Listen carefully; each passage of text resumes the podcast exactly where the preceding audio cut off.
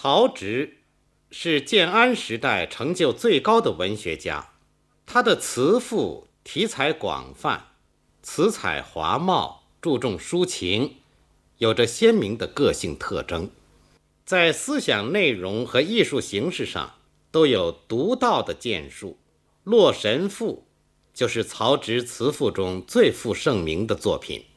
关于《洛神赋》的写作背景，作者在赋前有序说：“黄初四年，于朝京师，归寄洛川。古人有言，泗水之神名曰宓妃。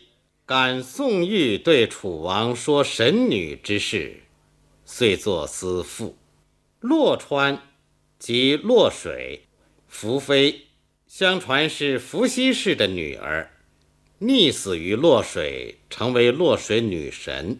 从这个序可以知道，魏文帝黄初四年，也就是公元二二三年，作者朝拜京师后返回封地时，途经洛水，由洛神伏妃的传说，联想到宋玉的《高唐赋》《神女赋》。触发了创作情思，同时融入神话故事，通过梦幻的境界，写下了这个人神恋爱的悲剧。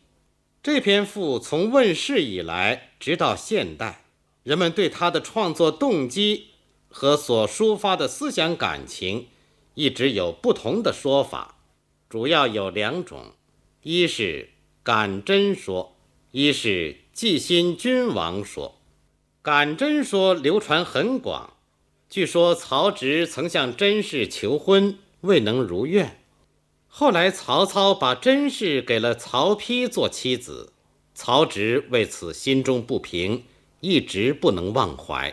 黄初年间，曹植入朝，这时甄氏已被害死，曹丕把甄氏陪嫁的玉枕赠给了曹植。曹植返回封地时，在洛水边休息，对甄氏十分思念。这时，甄氏忽然出现，并向曹植赠珠以表钟情。曹植悲喜交集，于是写下《感甄赋》。后来，魏明帝将其改为《洛神赋》。这个故事哀艳动人，因而易于流传。但这不过是小说家的杜撰，既不合史实，也不合常情。用这种后人虚构的故事来解释《洛神赋》的创作动机，显然是不妥的。季新君王说，认为曹植因为被曹丕百般猜忌，所以作《洛神赋》，借宓妃之口向文帝表白自己的忠诚。这种说法也很牵强。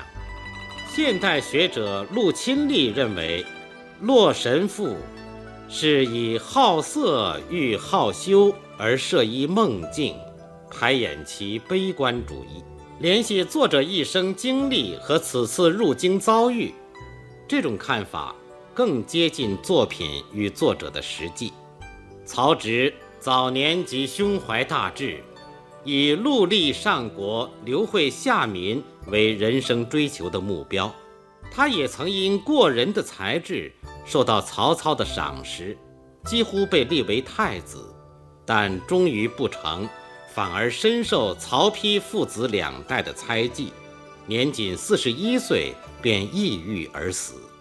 黄初四年，曹植与诸王奉诏入京朝拜。满心希望能得到任用，一展才智，谁知到了京师，看到的却是骨肉相残。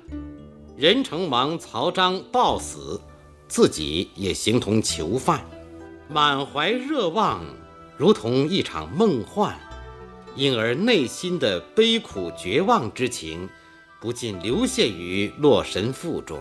赋中人神相恋而终成悲剧。这正是对作者一生悲剧命运的提炼和升华，他一生大起大落的命运都浓缩在这一幕悲剧里了。《洛神赋》有着相对完整的故事情节，人物形象鲜明而富于个性，抒情色彩浓郁细腻，展示了人物缠绵悱恻的内心情感，有着经久不衰的艺术魅力。从洛神的出现到消失，作者由远观而近察，由动态到言语，运用各种艺术手段。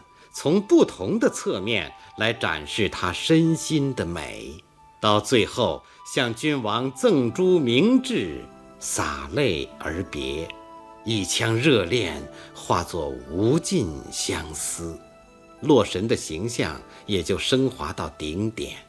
他不仅有着丰美绝世的姿容，而且善良多情，对所爱的人一往情深。